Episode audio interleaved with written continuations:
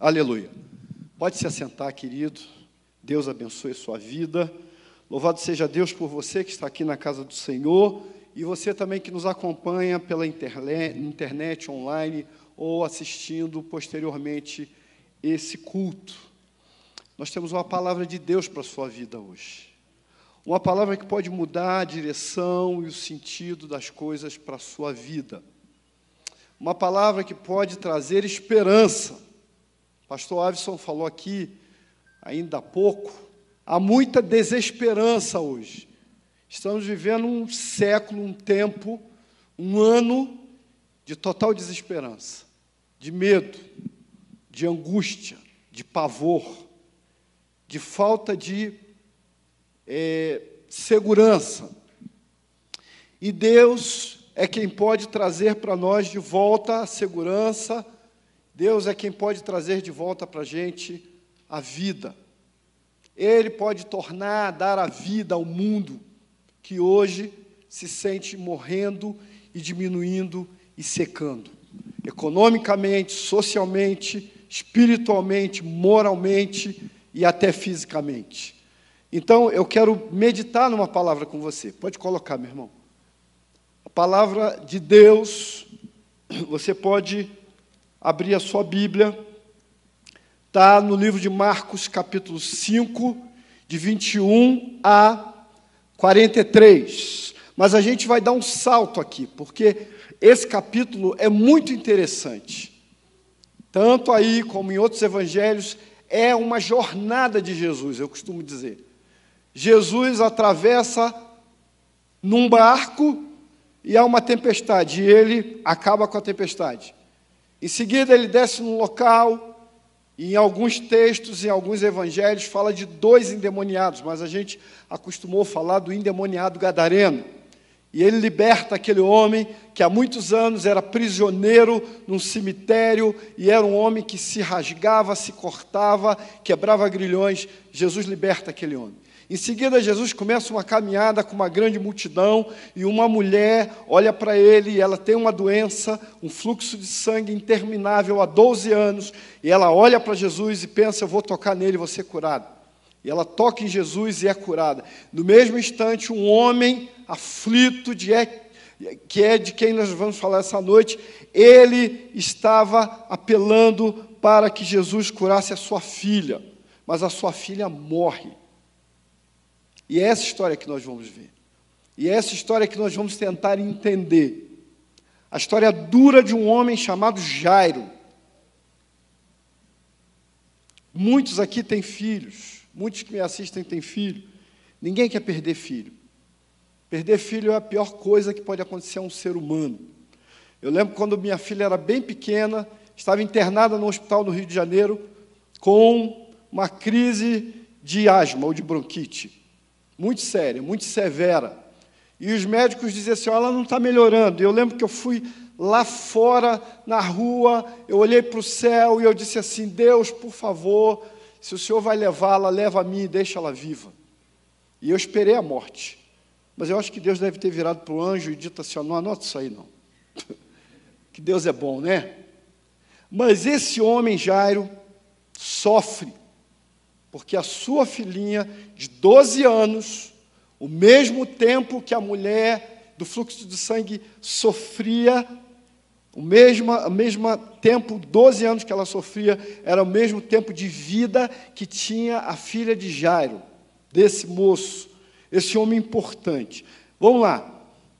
Eu vou pular do 24 para o 35, tá? Você me acompanha. Diz assim: Passando Jesus outra vez no barco para o outro lado, Juntou-se ele a uma grande multidão, e ele estava junto do mar.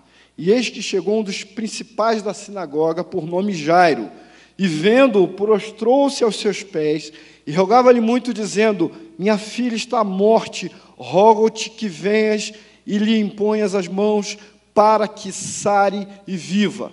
Aí entra a mulher do fluxo de sangue, sai, e lá no versículo 35. Estando ele ainda falando, chegaram alguns do principal da sinagoga, a quem disseram: A tua filha está morta, para que enfadas mais o mestre? E Jesus, tendo ouvido estas palavras, disse ao principal da sinagoga: Não temas, crê somente. E não permitiu que alguém o seguisse, a não ser Pedro, Tiago e João, irmão de Tiago. E tendo chegado à casa do principal da sinagoga, viu o alvoroço e os que choravam muito e planteavam. E entrando, disse-lhes: Por que vos alvoroçais e chorais? A menina não está morta, mas dorme. E riam-se dele. Porém, ele, tendo-os feito sair, tomou consigo o pai e a mãe da menina e os que com ele estavam, entrou onde a menina estava deitada, tomando-a pela mão, disse-lhe: Talita cume, que traduzido é: Menina, a ti te digo, levanta-te. E logo a menina levantou e andava, pois já tinha doze anos, e assombraram-se com grande espanto, e mandou-lhes expressamente que ninguém soubesse e lhe desse comida. Amém? Senhor, aplica esse texto no nosso coração, por misericórdia, graça, pelo teu favor. Fala com a gente essa noite, Pai querido, em nome de Jesus. Amém. Ressuscitar alguém é talvez o maior sinal de maravilha, não é um milagre. É classificado teologicamente como sinal de maravilha. E havia uma menina morta. E Jesus diz que a menina estava dormindo. Aliás, ele tinha essa mania, ele já tinha dito isso também do amigo Lázaro. Ele chega a pranto quatro dias que Lázaro está morto, e ele diz assim: Meu amigo Lázaro está dormindo, eu vim acordá-lo. Se você for ler a história da, do, é, é, de como Lázaro ressuscitou, você vai ver que Jesus disse exatamente isso, que ele era o amigo que estava dormindo. E os homens riram dele, acharam graça dele dizer aquilo. Não podiam compreender o que ele estava dizendo, e nós vamos tentar compreender essa noite. Fato é que eu peguei é, algumas verdades para o nosso tempo na conversa que Jesus tem com esse moço Jairo. Há um diálogo entre ele e Jairo. Há todo um contexto de, dessa situação. Pense o coração de um pai aflito. Vai lá, cura minha filha. Ele sabia, ele era um principal da sinagoga. Sabe o que, que isso representava? Que ele podia sofrer perseguição e retaliação por procurar Jesus. A Bíblia fala de um homem chamado Nicodemos rico, e a Bíblia diz que esse homem à noite procurou Jesus. Sabe por quê? Porque ele era rico e tinha vergonha que soubessem que ele foi procurar Jesus. E agora, por motivos religiosos, esse moço Jairo, que se destacou na sua sinagoga, é, ele não era remunerado para isso, mas ele se destacou como fariseu, como conhecedor da lei, e agora ele era o líder da sinagoga. Mas ele vem diante de Jesus, ele se prostra diante de Jesus, no meio do povo, e ele diz: Por favor, cura minha filha, ela está enferma e você pode curá-la. Ele não teve vergonha, ele se humilhou diante de Jesus. Ele pediu ajuda. E aí chega a mulher samaritana, que eu estou zangado com ela, não quero falar dela, porque ela atrapalha o sujeito. Ela não, sabe, ela arrumou um problema ali. O menino estava com pressa e ele pediu primeiro.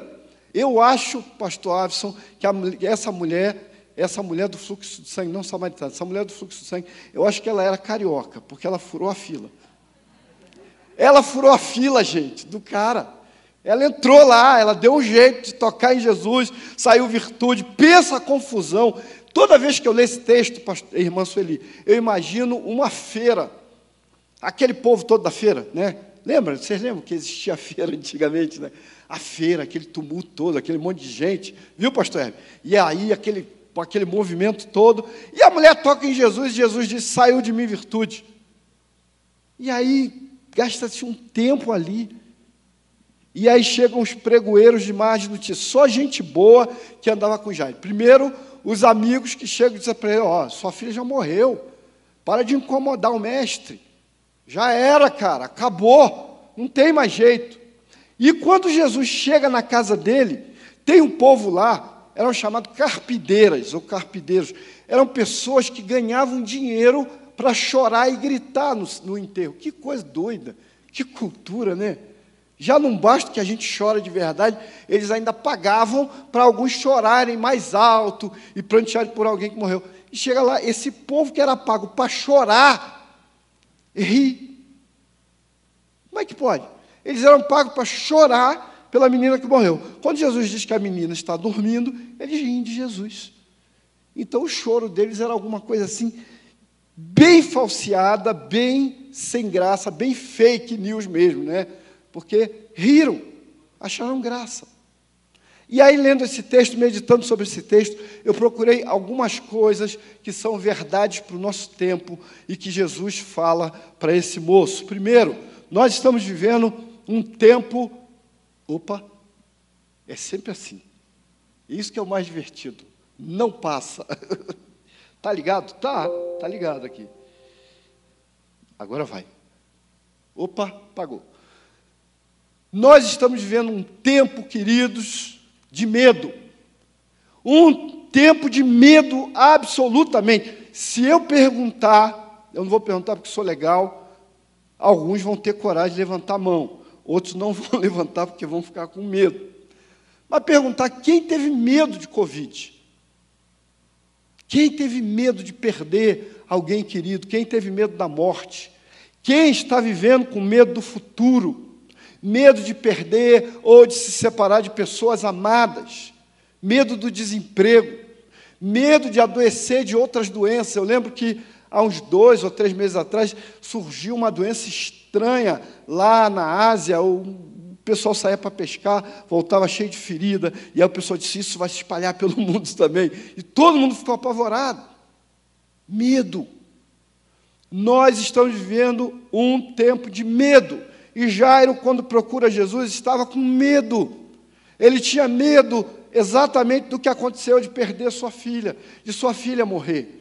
E ele procura Jesus e se lança aos pés de Jesus porque ele estava com medo. E nós estamos vivendo um tempo de medo, uma angústia no mundo.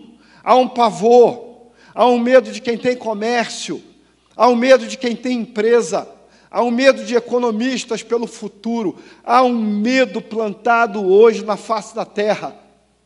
Há um medo das mutações do vírus. Há um medo de que outras pandemias podem tomar o mundo. Há um verdadeiro terror espalhado na face da terra. Não é timidez, é medo. Medo. E diante do medo, Jesus diz para esse moço alguma coisa preciosa que é e não foi. Foi agora. Jesus convida Jairo e a você a não ter medo. Jesus diz para ele simplesmente: não temas, não tenha medo. Lembra quando Deus fala na Sua palavra sobre não temer, sobre não ter medo.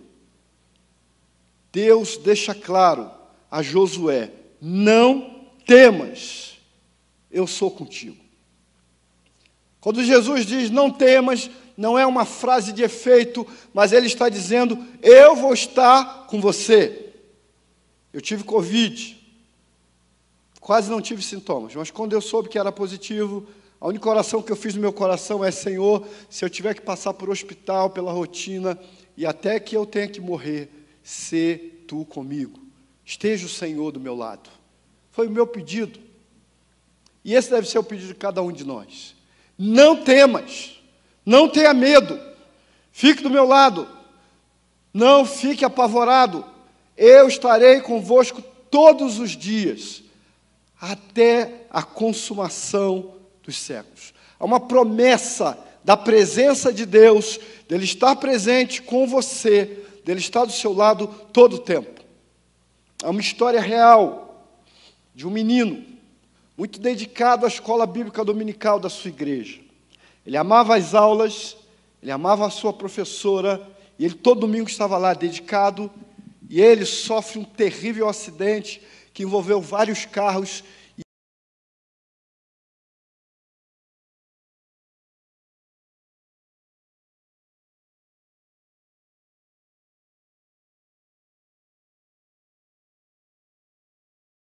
dizer assim, ó, leva para o hospital a si mesmo, mas sabendo que ele não resistiria. E a enfermeira testemunha que aquele menino, no esforço tremendo, vira para ela e diz assim: Diga à minha professora da escola bíblica que eu não irei domingo, pois eu fui me encontrar com Jesus. Aquele menino tinha uma esperança no seu coração, uma convicção de que Jesus estaria com ele, mesmo na dor. Não havia desespero. Na vida de um crente, há temor, há momentos de tribulação, há momentos de dificuldade, mas não há de haver desespero, porque o Senhor é Deus. Amém? O salmista disse: Todas as minhas fontes são o Senhor.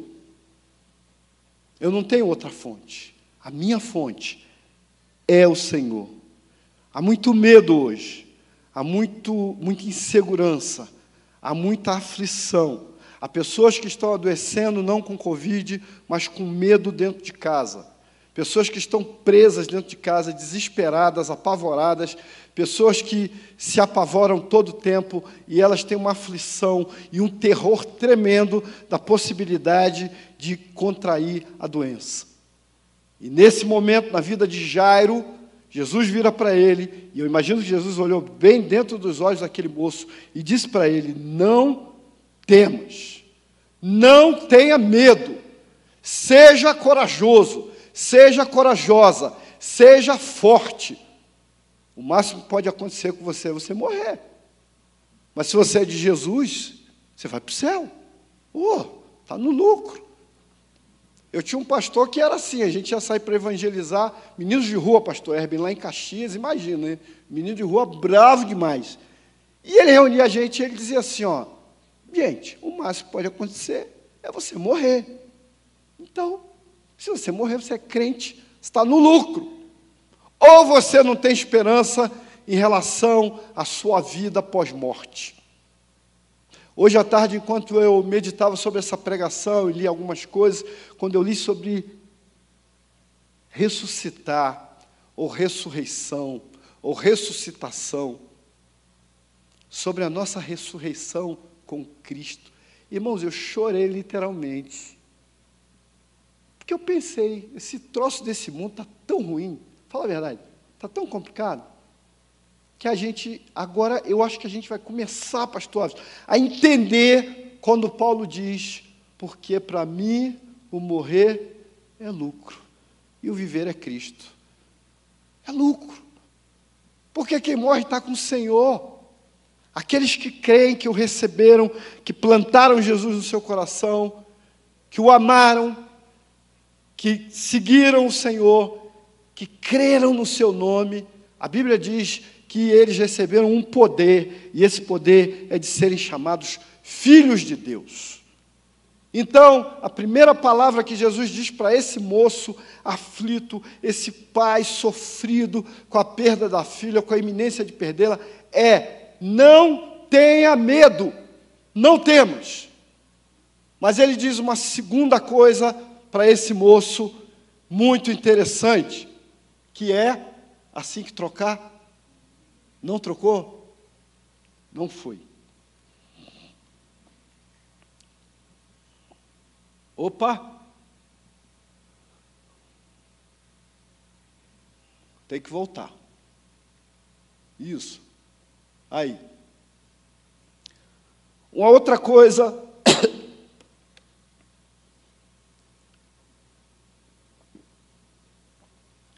Uma outra coisa que estamos vivendo nesse tempo agora e isso, independente do Covid, é um tempo de descrença. Descrença da política, descrença da justiça, descrença de pessoas, de instituições, de religiões. Não estou falando de evangelho, estou falando de religiões. Eu lia, pastor Wavison, essa semana passada, uma reportagem eu acho que feito por, pelo jornalismo da UFRJ do Rio de Janeiro, sobre abandono de religiões. Pessoas estão abandonando as religiões depois do Covid. Abandonando. E lá, além de falar de uma pastora que diz que as pessoas acabam não tendo fidelidade no culto online, estava falando de um pai de santo, de um terreiro de Umbanda, que diz que os fiéis dele simplesmente desapareceram. Então há um desapego das pessoas que são religiosas à religião, não de crentes fiéis, mas há um desinteresse nas instituições, na política e até em si mesmo. As pessoas estão sem esperança e vivendo em descrença. Há uma descrença com as instituições civis, com as autoridades. Ninguém acredita. Há uma verdadeira Babel, irmãos. Quem aqui? Eu, às vezes, olho o Facebook, eu fico horrorizado e saio logo. Há uma descrença, há um, um bate-boca, há um fala mal do outro, outro fala mal de um, um critica o outro, aí um critica o crente, aí o crente critica o não crente, aí o, o ex-crente, o pior de tudo são os ex-crentes. Caras falam tudo de igreja, não porque, não sei quem, e gente que dá ibope para esse povo, cara. Na grande maioria é gente que não tem o que fazer, porque fica o tempo todo na internet. Imagina, é mais ou menos assim, pastor. Os caras, eles criticam o pastor, porque o pastor pega o dízimo. E eles recebem lá no seu Patreon, no seu canal, dinheiro seu, porque você dá audiência para ele. Então há uma confusão na internet política, religiosa, sabe? Há um, um tumulto verdadeiro e uma descrença. E aí em quem você vai crer? Em qual político você vai acreditar? Seu pensamento vagueia, toma vacina ou não toma vacina. A vacina mata, a vacina cura, a vacina é boa, a vacina é ruim. O Dória obriga a vacina. O Supremo diz que tem que tomar vacina, não toma vacina, toma vacina, a sua cabeça enlouquece com um negócio desse. São centenas de opiniões divergentes, gente. É muita coisa.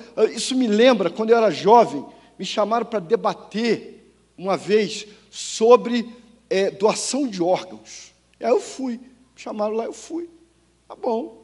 Aí quando chegou lá, me levaram para a salinha, e aí falaram comigo, ó, o negócio é o seguinte, você vai ter que falar que não pode doar órgão. Porque imagina um crente receber o coração de um ladrão, ou o rim de um assaltante, né?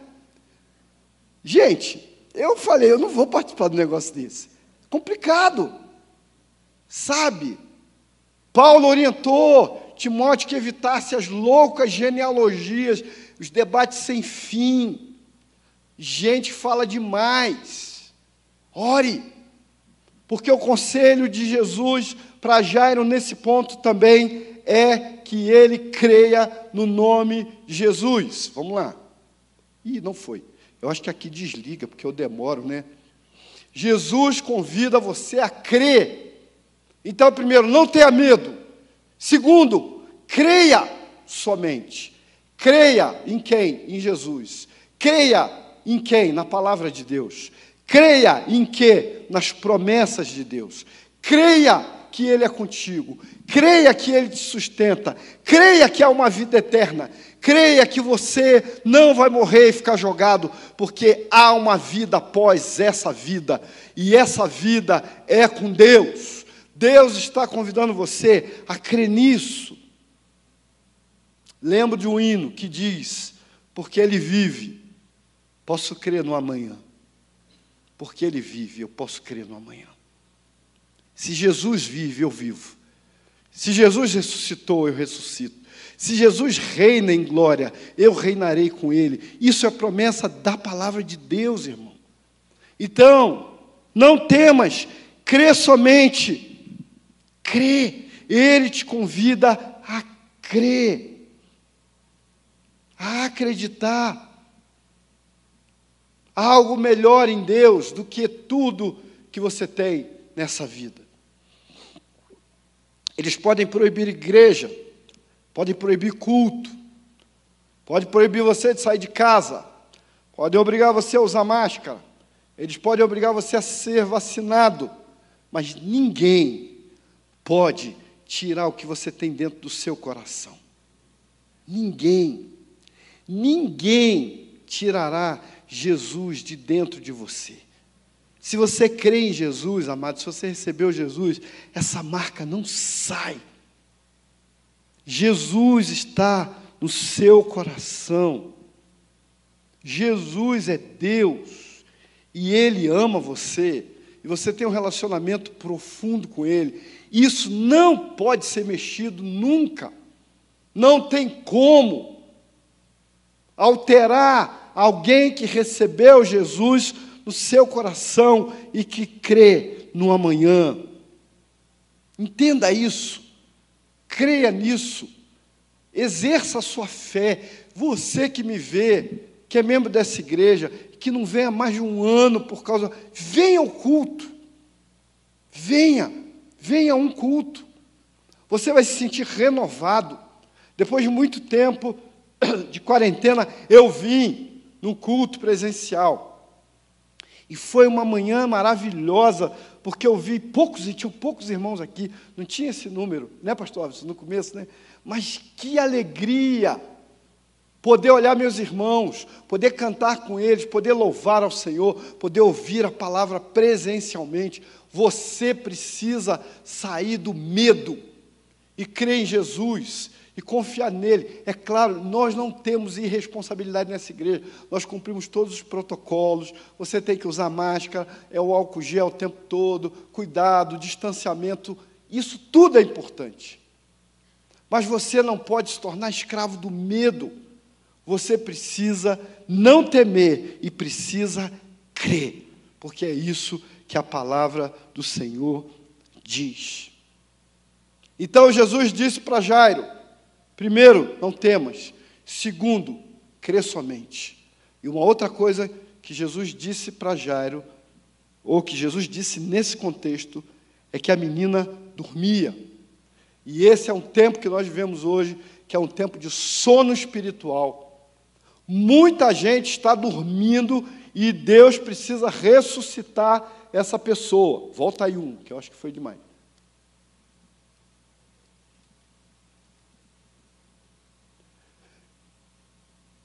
Há uma verdadeira apostasia hoje com relação à fé cristã.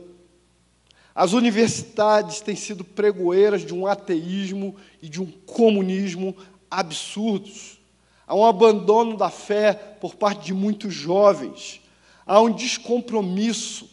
Há uma teologia liberal sendo pregada dentro da igreja. A gente dizendo que tem que atualizar a Bíblia, que tem que rever conceitos da Bíblia. Nós não atualizamos a Bíblia, nós nos atualizamos para seguir a Bíblia. A Bíblia é como uma onda do mar, você não cria onda, você surfa com a onda que tem. Você não tem como alterar a Bíblia, você não tem como mudar a Bíblia. A Bíblia é a absoluta palavra do Senhor. Há um descompromisso hoje, há uma teologia liberal, há uma coisificação do homem, há uma banalização da maldade, gente. Isso no meio evangélico uma das pastoras, entre aspas, mais proeminentes do Rio de Janeiro, hoje acusada de ter arquitetado e coordenado o assassinato do marido. A gente devia ficar horrorizado com isso, porque esse é o nosso meio. Esse é o meio evangélico. É no meio evangélico que essas coisas têm acontecido. Eu lembro quando era menino que a gente falava assim: no mundo, então tudo de ruim que acontecia era lá fora. E aí a gente fazia aquelas peças de teatro, lembra as peças de teatro na igreja? Pessoal bebendo, usando droga, fumando, mas esse era todo mundo que saía da igreja. Meu irmão, se você der uma passeada no Facebook dos irmãos da sua igreja, você vai ficar um pouquinho chocado. Você vai ver de taça de bebida alcoólica lá, não está no gibi. O que você vai ver de gente é, usando roupas sensuais, também não está no script. Até para vender, não criticando quem vende roupa, né? Mas essa semana eu olhei meu Facebook lá, uma mulherada quase pelada. Eu falei, que é isso, Jesus? Quem é essa pessoa? Eu vou excluir. E aí, quando eu cliquei, era uma pessoa muito querida que vende roupa, então eu fiquei quieto. Né? Não, deixa para lá. Mas até para isso tem que tomar cuidado. E a gente está vivendo isso, há uma banalização. É um tempo que as pessoas dormem.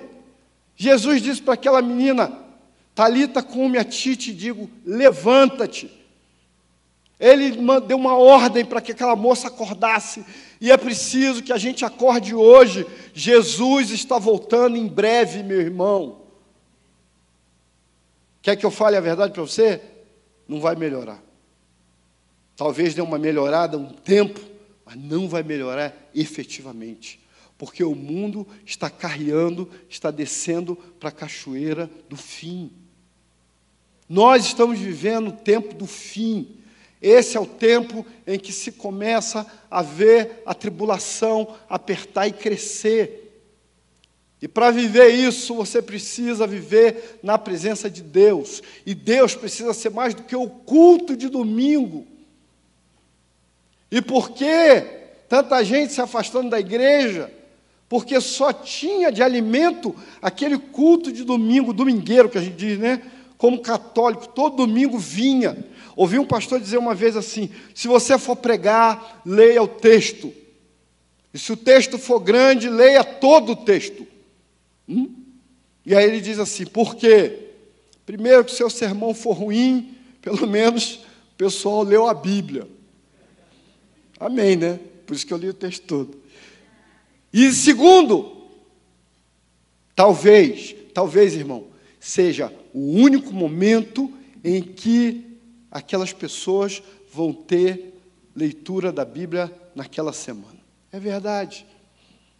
Então, o cara ficava com fome espiritual a semana toda, mas domingo ele vem para cá e aí lê a Bíblia, e aí ora, tá certo? Orou, leu a Bíblia, se alimentou um pouquinho. Então ele está em coma, mas não morre, porque ele vem, pelo menos domingo ele vem comer um pouquinho. E aí veio a pandemia. E aí tem o culto online. Né? Amém, o culto online é uma benção, mas não é a mesma coisa, é. O gato pula em cima do seu notebook, eu só em cima do meu. O gato pula, irmão. Né? O vizinho dá um grito lá fora, né? Eu gosto quando o pastor Sebastião fala assim, aí na sua casa, fique em pé e tal. Porque, na verdade, é uma comunicação rápida e às vezes complicada. Né? O sinal cai. Quem já passou por isso aqui? Está doido para assistir o culto, para prestar o culto online da Alameda e está sem sinal. Faltou luz. Teve um dia que faltou luz, eu lembro disso. Faltou luz só no bigorrilho. Eu falei, sabotador ateu, só pode.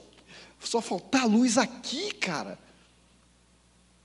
Então, o sujeito não se alimentou e ele acaba se afastando de Deus por causa disso porque ele se afasta da palavra. Ah, faz diferença, igreja? Muita. A fé vem como?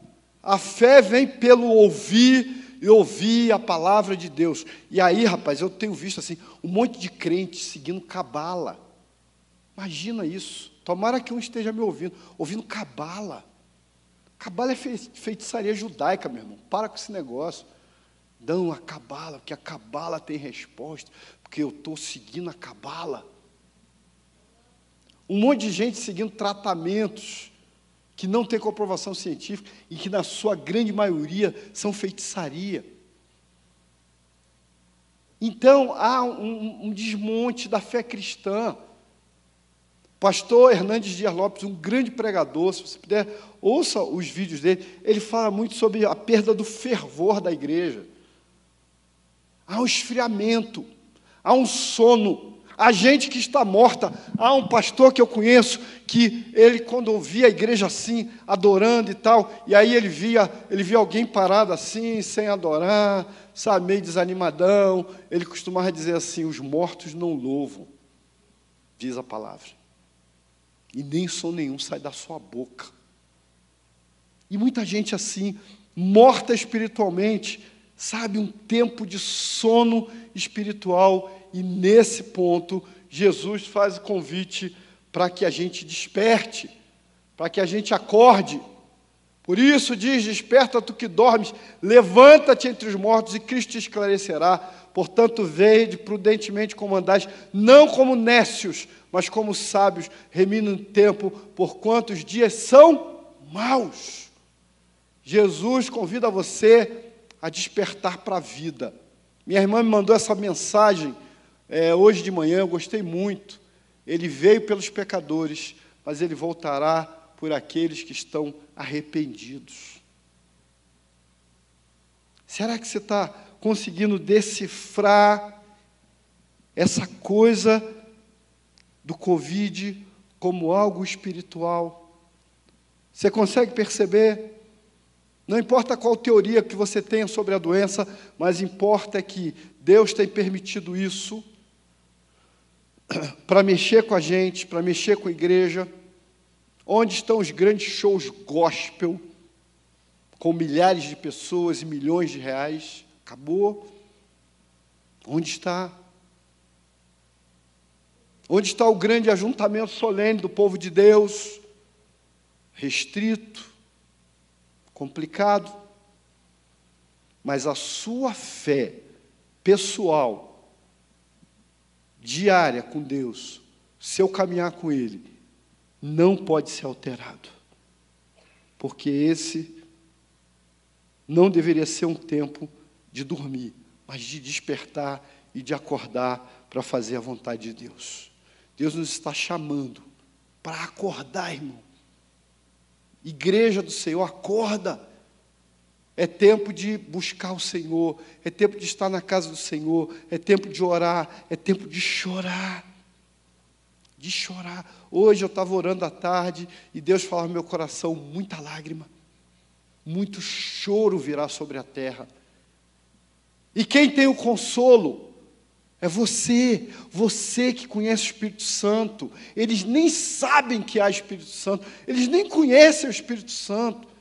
Eles não sabem o que é essa palavra. Se você falar Espírito Santo para eles, eles vão pensar no estado do Espírito Santo. Lá do Sudeste, só isso que eles vão pensar. Mas você conhece o Consolador. Você conhece aquele que intercede por nós com gemidos inexprimíveis. E você precisa levar até essa gente a esperança que há em Cristo Jesus e acordá-las, mas para isso é preciso que você precise estar acordado também. Eu participei de um acampamento que, não posso falar muito, porque tem uns segredos nesse acampamento, mas aí tinha um personagem lá que se chamava igreja. A igreja está sempre dormindo. O igreja é um cara que só fica dormindo o tempo todo. A igreja precisa acordar. Nós não somos banco, nós não somos templo, nós não somos câmera. Nós não somos edição de vídeo instrumental, nós somos muito mais do que isso. Nós somos o corpo de Cristo. Nós fazemos parte dele. A nossa vida é presença de Deus no meio da sociedade. Então é preciso que a gente acorde, que a gente levante. E por fim, vamos lá, agora vai. Opa, Há um tempo de. Está aí, é aí mesmo. Há um tempo de desesperança. Há uma falta de esperança. 190 e poucas mil mortes hoje, até hoje, só no Brasil. Milhões de pessoas morrendo. E aí, para onde foram todas essas pessoas? Você já pensou nisso? Que expectativa há no coração de alguém que perdeu o pai, a mãe, alguém que perdeu um filho, alguém que perdeu um irmão. Desesperança, morte, eternidade. O que será o amanhã? O que nos aguarda? E onde estão os amados que se foram? Uma desesperança na morte de pessoas amadas. Mas para gente que serve ao Senhor, a coisa não é assim. Porque Jesus disse, lá no episódio em que ele ressuscitou Lázaro, ele disse: Eu sou a ressurreição e a vida, quem crê em mim, ainda que esteja morto, viverá. Você que me vê pela internet, tem desesperança com relação a pessoas que você perdeu, a única expectativa de encontrar essas pessoas no Senhor é se você também receber Jesus como elas, se elas tinham Jesus. Há uma história de um garotinho que perguntou para a mãe: Mamãe, o que é, que é a morte? E aí a mãe ficou calada, não quis responder. Né? Às vezes as crianças fazem umas perguntas que acabam com a gente, né? E a mãe não falou nada. E disse: depois a mamãe fala. E ela orou e ela pensou. E à noite ela chama o filho e diz assim: Filhinho, você fez uma pergunta para a mãe, né? O que é a morte? A mãe vai explicar para você. Você às vezes não dorme aqui na sala, e quando você acorda, você está lá no seu quarto? E ele disse: É, mamãe. Por que, que você acorda lá no seu quarto? Não sei, mamãe. E ela falou: Filho, você acorda no seu quarto porque o papai pega você no colo e leva você amorosamente, coloca você na sua caminha. E quando você acorda, você está no seu lugar de descanso.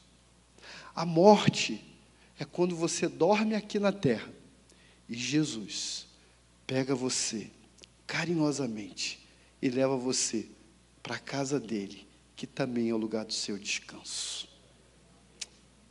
Que história linda é essa! Porque é exatamente isso, que nós possamos ter esperanças na ressurreição. O apóstolo Paulo disse lá em 1 Tessalonicenses, capítulo 4, 13, o seguinte: não queremos, irmãos, que sejais ignorantes quanto ou com respeito aos que dormem, para não vos entristecerdes como os demais que não têm esperança. Pois se cremos que Jesus morreu e ressuscitou, assim também Deus, mediante Jesus, trará juntamente em sua companhia os que dormem. Ora, ainda vos declaramos por palavra do Senhor isto nós, os vivos que ficarmos até a vinda do Senhor, de modo algum precederemos os que dormem. Porquanto o Senhor mesmo, dada a sua palavra de ordem, ouvido a voz do arcanjo e ressoada a trombeta de Deus, descerá dos céus e os mortos em Cristo ressuscitarão primeiro. Depois, nós, os vivos, os que ficarmos, seremos arrebatados juntamente com Ele, entre nuvens, para o encontro do Senhor nos ares, e assim estaremos para sempre com o Senhor. Consolai-vos, pois, uns aos outros com estas palavras. E diz mais, irmãos, relativamente aos tempos e épocas, não há necessidade de que eu vos escreva, pois vós mesmos estáis inteiramente com precisão de que o dia do Senhor vem como ladrão da noite. Não ignore aqueles que dormem no Senhor. Morreram muitos crentes, morreram alguns pastores. Glória a Deus. Todos estão com o Senhor. E quando tocar a trombeta e houver arrebatamento, se você estiver vivo, eles vão subir primeiro. Então fique atento, se você passar perto do cemitério, começar a tremer tudo e sair gente de túmulo, está acontecendo. Porque a promessa de Deus é essa. Jesus ressuscitou Lázaro, Jesus ressuscitou o filho da viúva de Naim, Jesus ressuscitou a menina filha de Jairo, mas não foi só isso, irmãos. Todos nós seremos ressuscitados. Ninguém morre e fica para ser comido da terra igual cachorro.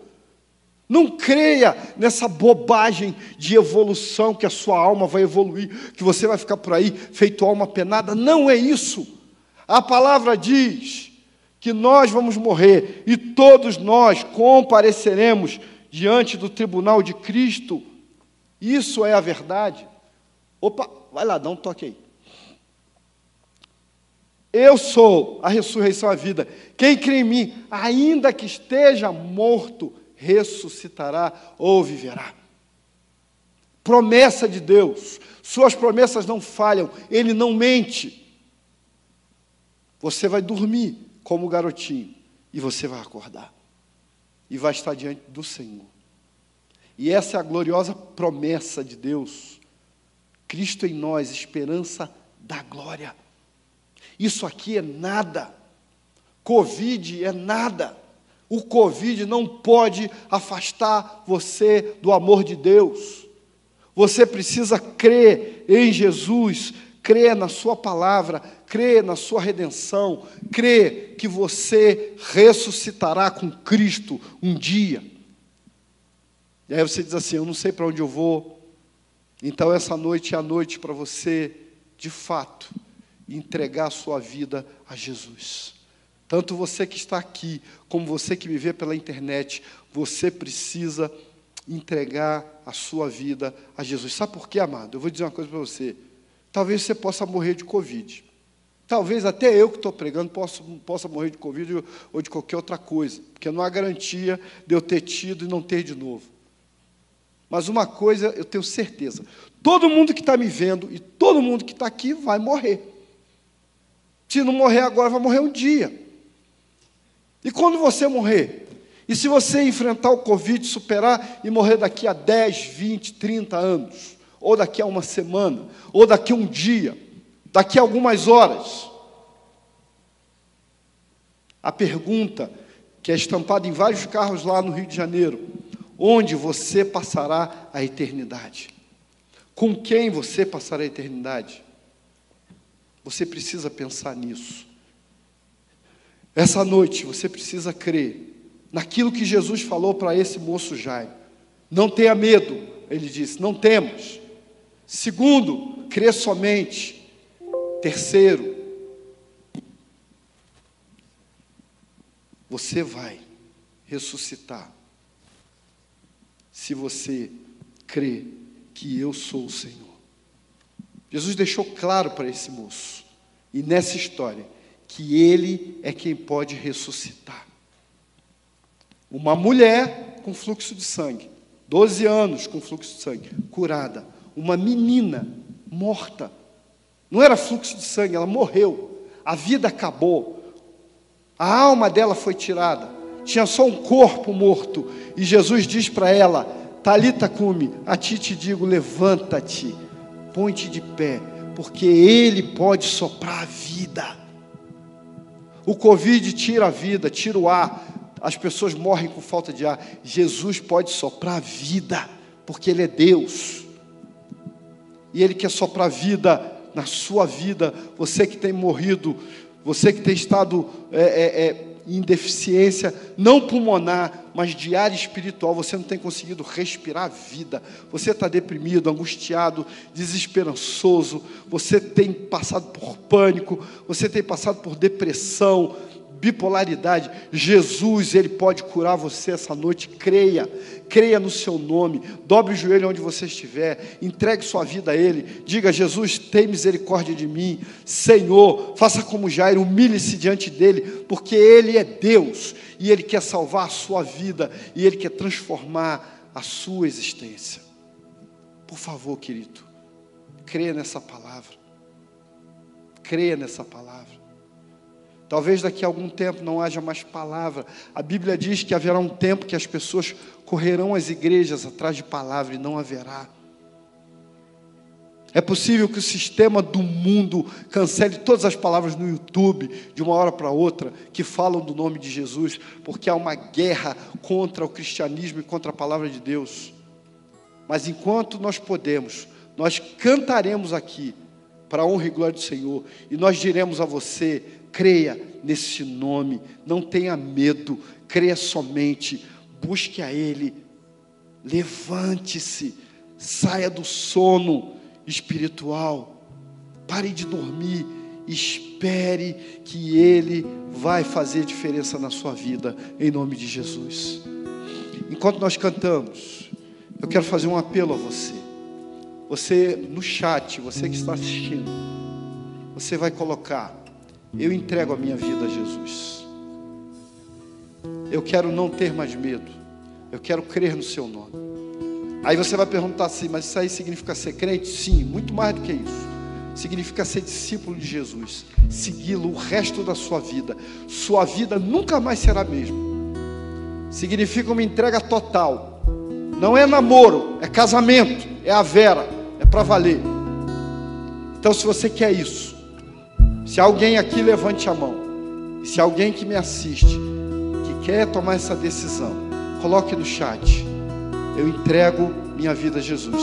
E enquanto eles louvam, nunca mais você vai esquecer essa música, porque essa música vai marcar o momento da decisão que você está tomando por Jesus.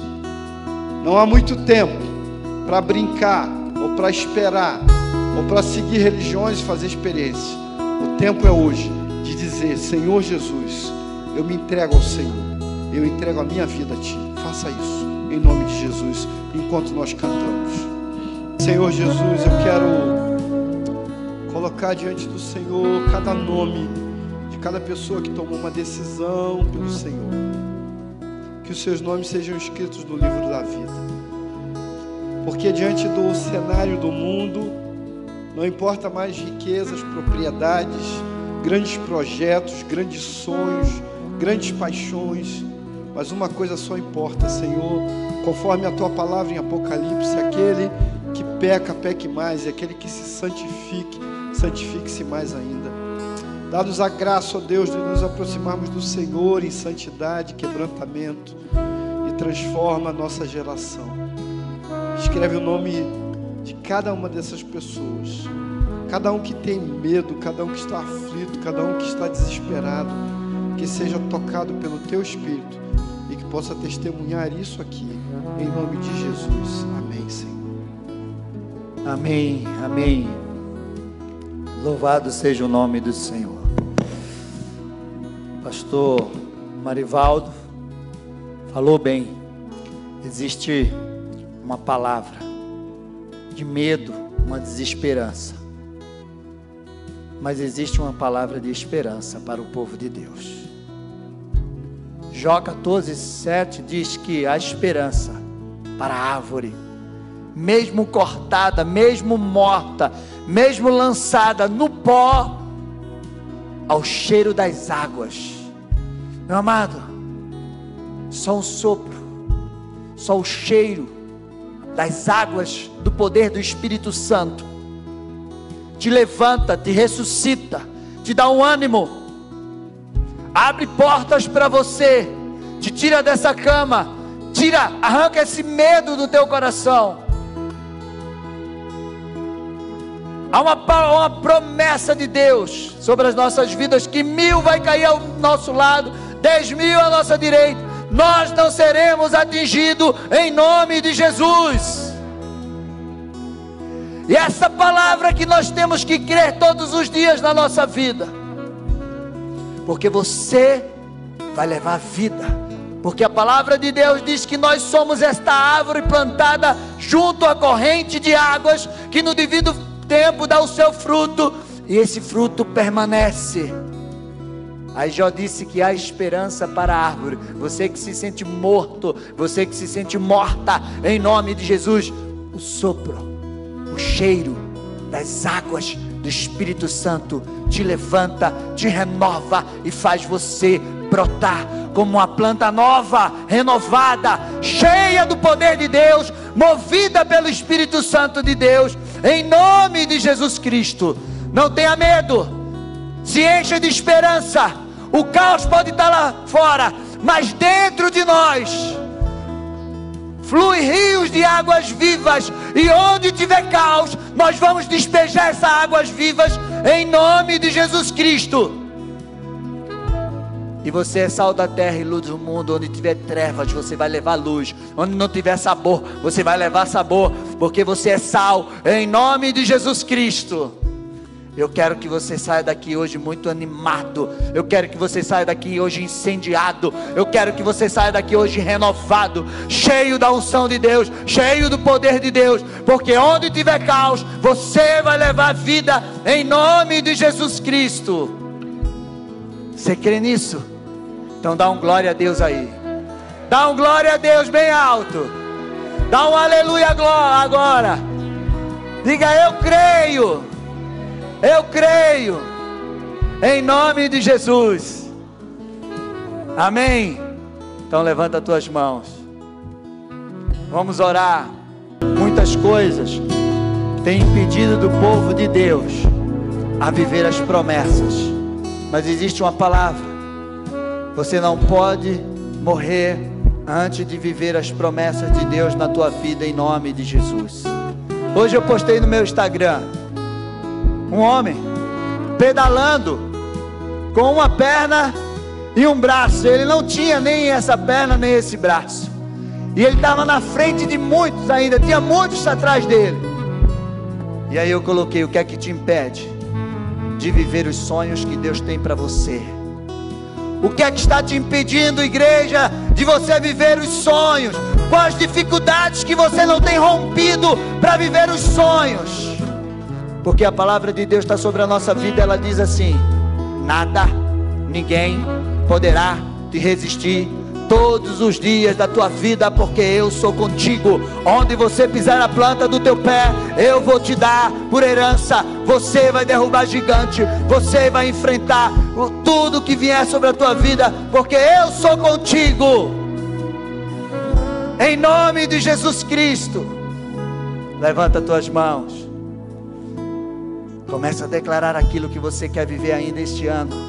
Diz, Senhor, o ano não terminou e eu vou viver as tuas promessas, tudo que o Senhor me prometeu, eu vou viver em nome de Jesus. Ninguém poderá me resistir todos os dias da, da minha vida, porque o Senhor é comigo, o Senhor é comigo. Senhor, em nome de Jesus, abençoa o teu povo, move o teu espírito sobre a vida do teu povo, em nome de Jesus Cristo, anima levanta, tira o medo, a desesperança, Senhor Deus e Pai, o temor, tudo aquilo, Senhor Deus e Pai, que está tomando, Senhor Deus e Pai, a tua palavra no coração dos teus filhos, que seja arrancado hoje e que uma unção de poder, uma unção de alegria, uma unção de renovo enche o coração dos teus filhos, em nome de Jesus. E como aquela menina, Senhor Deus e Pai, que se levantou, porque o Senhor deu uma palavra, o Senhor deu uma ordem. Talita, levanta, Talita, cume, levanta, em nome de Jesus, que teu povo levante